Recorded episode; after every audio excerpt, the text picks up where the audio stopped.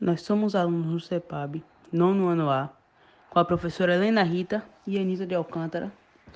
E hoje iremos falar um pouco sobre a lenda da caipora, de um fato que aconteceu na zona rural da nossa cidade com essa lenda.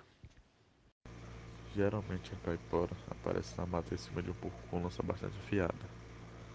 Ela aparece quando sente que alguém está ameaçando os bichos dela. Ela produz alguns barulhos como os gritos, uivos, na tentativa de confundir eles, para depois pegar e perdê-los na mata. A caipora costuma ser muito violenta com suas vítimas, e na maioria das vezes ataca os cães dos caçadores. A lenda também conta que ela gosta de receber algumas oferendas e, em troca, ela permite que os caçadores possam caçar na mata, mas de um jeito que não maltrate os animais. Caso contrário, ela desconsidera os presentes e ataca os caçadores. Hoje a gente vai contar uma história que um amigo próximo nosso relatou e ele jura ter sido por uma caipora.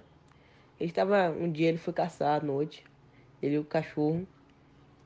E aí ele entrou para dentro da mata e começou a ir e ele começou a ouvir muitos barulhos, é, uivos, bem característico mesmo da caipora.